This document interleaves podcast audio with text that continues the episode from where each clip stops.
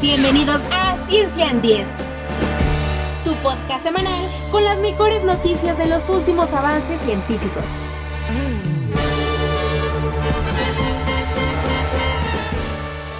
Hola, abróchense el cinturón para un nuevo episodio de Ciencia en 10, el podcast creado para traerte la información más interesante de los últimos descubrimientos científicos. No necesitas ser un experto, nosotros te lo explicamos, así después tú lo platicas con tus amigos y familia. La tecnología del futuro, la ciencia que curará enfermedades, los descubrimientos del espacio, la Tierra y los datos más curiosos y extraordinarios de nuestro planeta y el sistema solar. Hoy te platicamos sobre una pregunta que nos ha agobiado por años. ¿De dónde venimos? Realmente? ¿Cómo se creó la vida? ¿Llegamos del espacio? Los científicos han encontrado una pista muy interesante. ¿Algún día podría ser posible viajar en el tiempo? ¿Qué es lo que harías? ¿Cambiarías alguna cosa de tu pasado? Investigadores nos dicen la forma más real para poder viajar en el tiempo. Te platicamos sobre un misterioso anuncio que se dará sobre la Vía Láctea y que tiene a todos los científicos emocionados. Al final de este episodio, te decimos el misterio detrás de los adorables ojitos de cachorro de los perros. Transmitiendo desde el laboratorio del Pirate Rock, les saluda Rubén Martínez. Si les gusta este proyecto, pueden ayudarnos suscribiéndose a nuestros podcasts en Anchor Apple Podcasts, Spotify y demás plataformas. También ya nos pueden mandar mensajes de voz desde nuestro perfil en Anchor. Nos gustaría mucho escucharte. ¿Listos? Esto es lo esencial que debes saber esta semana.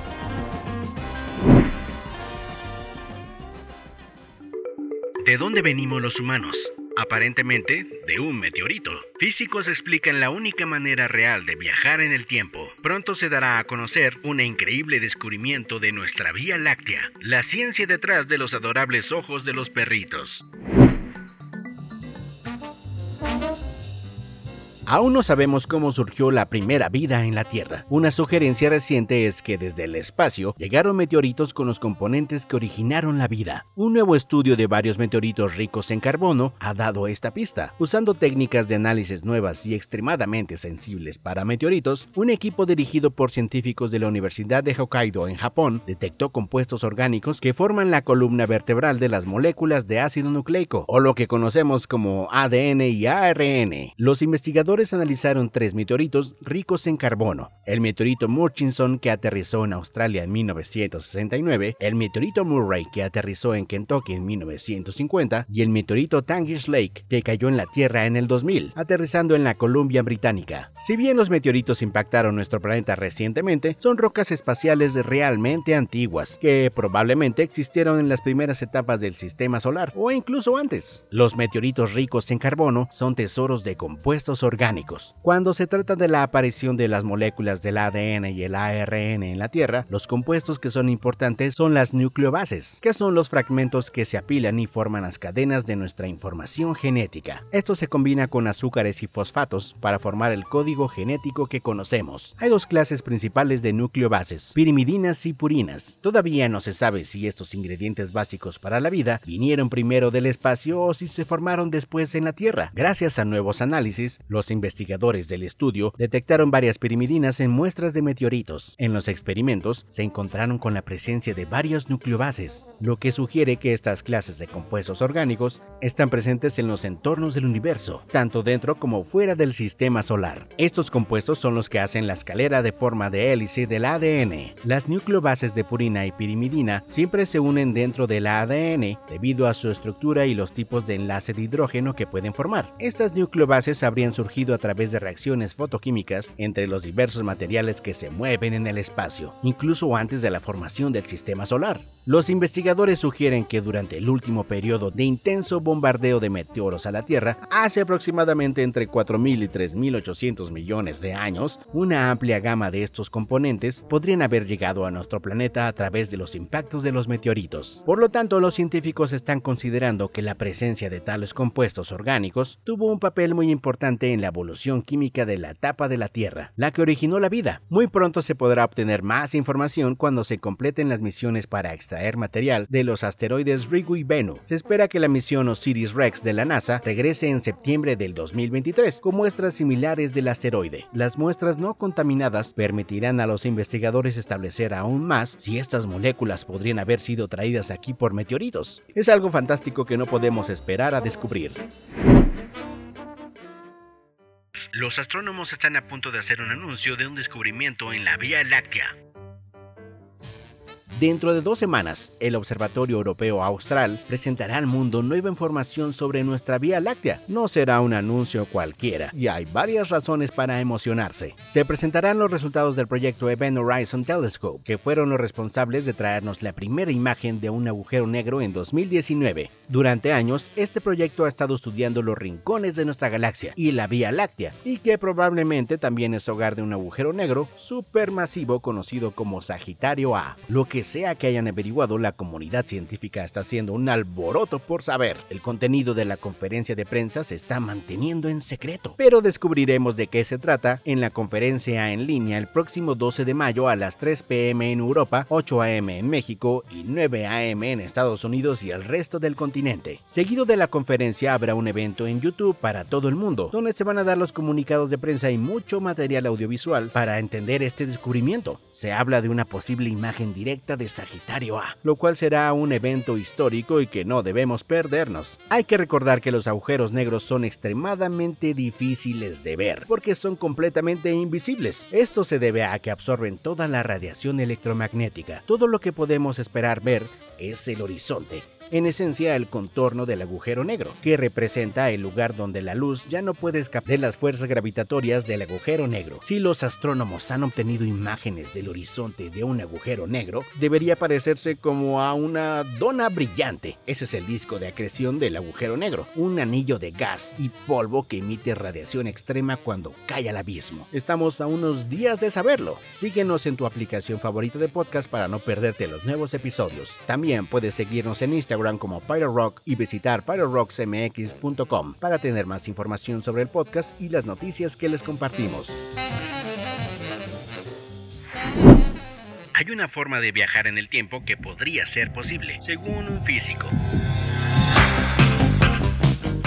¿Alguna vez has cometido un error que desearías poder deshacer? Esta es una de las razones por la cual nos fascina la idea de viajar en el tiempo. Además, claro, de poder visitar lugares del pasado y ver en directo momentos históricos. La ciencia ficción nos ha ayudado a darnos idea de cómo podríamos usar una máquina del tiempo, sus beneficios y también sus posibles consecuencias. ¿Se imaginan? Nada sería permanente. Podríamos volver y cambiar todo. Pero, ¿Es realmente posible viajar en el tiempo en nuestro universo o es solo ciencia ficción? Toda nuestra comprensión del tiempo proviene de la relatividad. Sí, así es. Nos referimos a la teoría del físico Albert Einstein, que combina el espacio y el tiempo en una sola entidad y nos da una explicación compleja de cómo funcionan los dos. Esta teoría existe desde hace años y se ha verificado experimentalmente con una precisión extremadamente alta, por lo que los físicos están bastante seguros de que esta es la manera más precisa para para comprender la estructura del tiempo y del universo. Durante décadas, los físicos han intentado utilizar la relatividad para determinar si es posible viajar en el tiempo. Mm, resulta que puedes escribir ecuaciones que describen viajes en el tiempo y son totalmente compatibles y consistentes con la relatividad. Pero hay dos problemas principales que nos hacen pensar que estas ecuaciones pueden ser poco realistas. El primer problema es ah, práctico. Para construir una máquina del tiempo necesitamos un material muy exótico, que es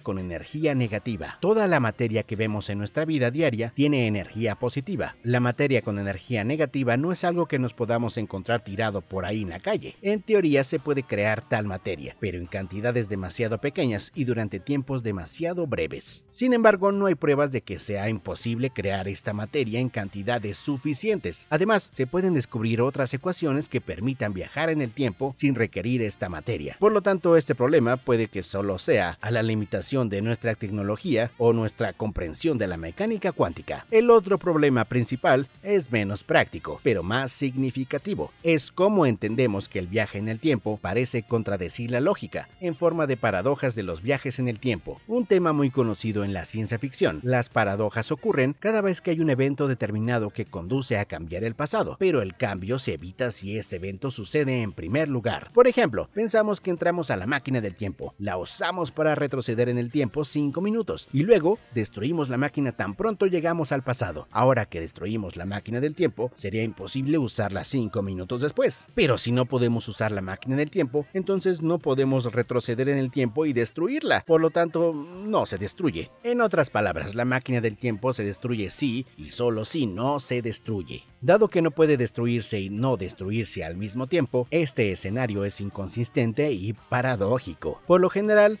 Siempre vemos en las películas que a los viajeros del tiempo les advierten que no hagan cambios significativos en el pasado y que eviten encontrarse con su pasado por esa misma razón. Y si algún día regresas en el tiempo, no vayas a tocar nada, porque el más pequeño cambio puede alterar el futuro como no te imaginas.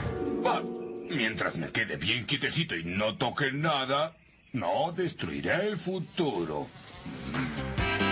Seguramente recuerdan esta paradoja de la trilogía de Volver al Futuro, pero en la realidad, en la física, una paradoja no es un evento que realmente pueda suceder, es un concepto puramente teórico. En otras palabras, una paradoja, además de ser peligrosa, simplemente no puede ser posible. Esta fue una de las motivaciones del físico teórico Stephen Hawking para formular su conjetura de protección de la cronología, que establece que viajar en el tiempo debería ser imposible. Sin embargo, hasta el momento esto sigue sin probarse. En un intento de resolver las paradojas de los viajes en el tiempo, el físico teórico Igor Dimitrich Novikov ha publicado un artículo donde establece que se puede viajar en el tiempo, pero no se puede cambiar. Pero entonces, ¿de qué sirve viajar en el tiempo si no podemos cambiar el pasado? Según Novikov, su trabajo muestra la existencia de las paradojas, lo que por supuesto haría imposible viajar en el tiempo. Entonces, ah, ¿Eso es todo? Mm, no exactamente. Novikov trabaja en mostrarnos que se pueden permitir múltiples historias, o que en términos más familiares, líneas del tiempo paralelas, que pueden resolver las paradojas. La idea es muy simple. Cuando salimos de la máquina del tiempo,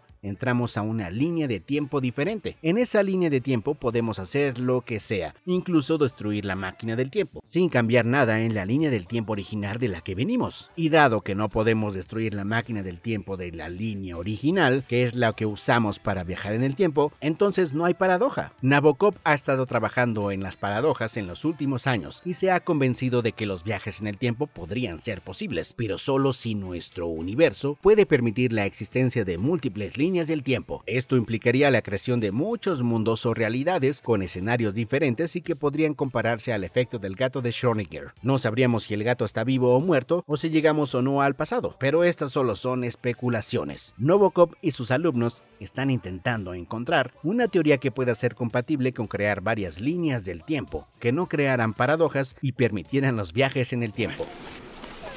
Obviously, the time continuum has been disrupted, creating this new temporal event sequence resulting in this alternate reality. English. Sí, sí, sí, sí, déjame ilustrarlo. Imagina que esta línea representa el tiempo.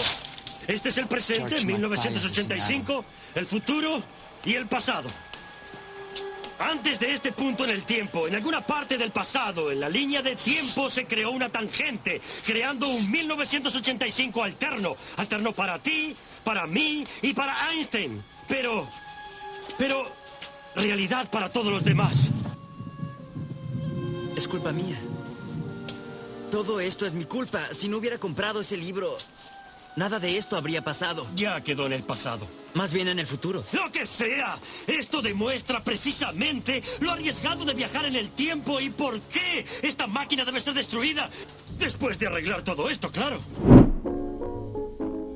Aunque parezca un tema de ficción, no se descarta que se puedan tener pruebas reales. Por ahora, Novokov dice que los viajes en el tiempo podrían ser posibles, y también los posibles multiuniversos. ¡Qué locura! Y ahora, Aquí está Greta Ugalde con información científica de los mitos.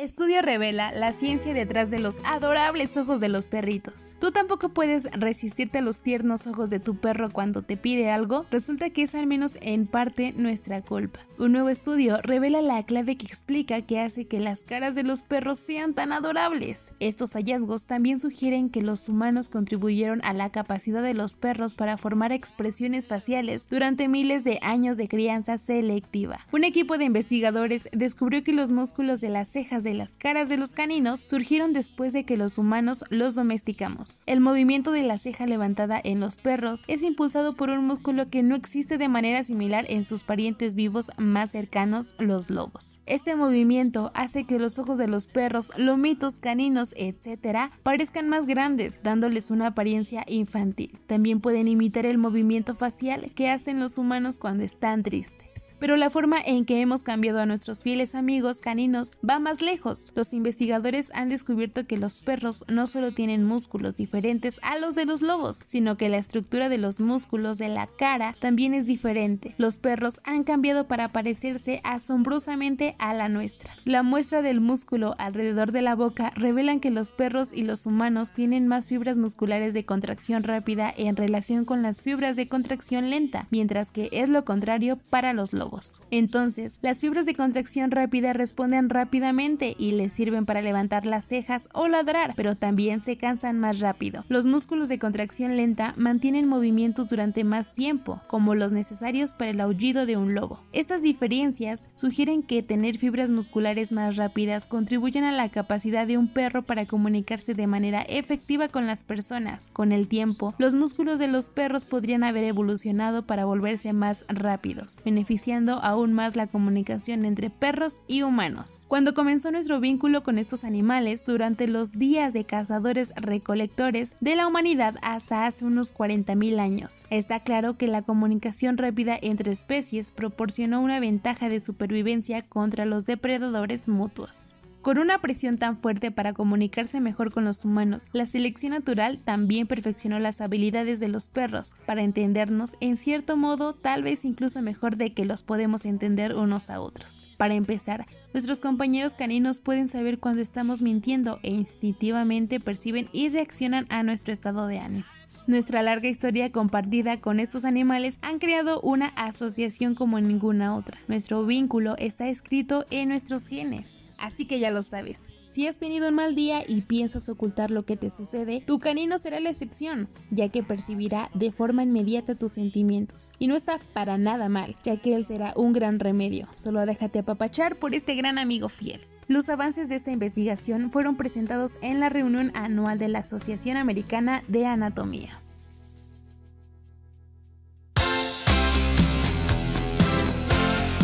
Eso es todo para el episodio de esta semana de Ciencia en 10. Asegúrate de suscribirte a nuestros podcasts para no perderte ningún episodio. Puedes seguirnos desde tu aplicación de podcast favorita. Si tienes comentarios sobre el episodio de hoy, envíanos un mensaje a Rock Radio en Instagram o Facebook, o puedes enviarnos un correo a gerencia.pyroRocksMX.com. Nos encantaría saber de ti. Únanse a nosotros la próxima semana si quieren conocer más sobre la ciencia y los descubrimientos que están cambiando el mundo. Gracias por escucharnos. Cuida a tus mascotas. Y si viajas en el tiempo, recuerda, no toques nada. Adiós. No toques nada, voy a tocar lo que me dé la gana.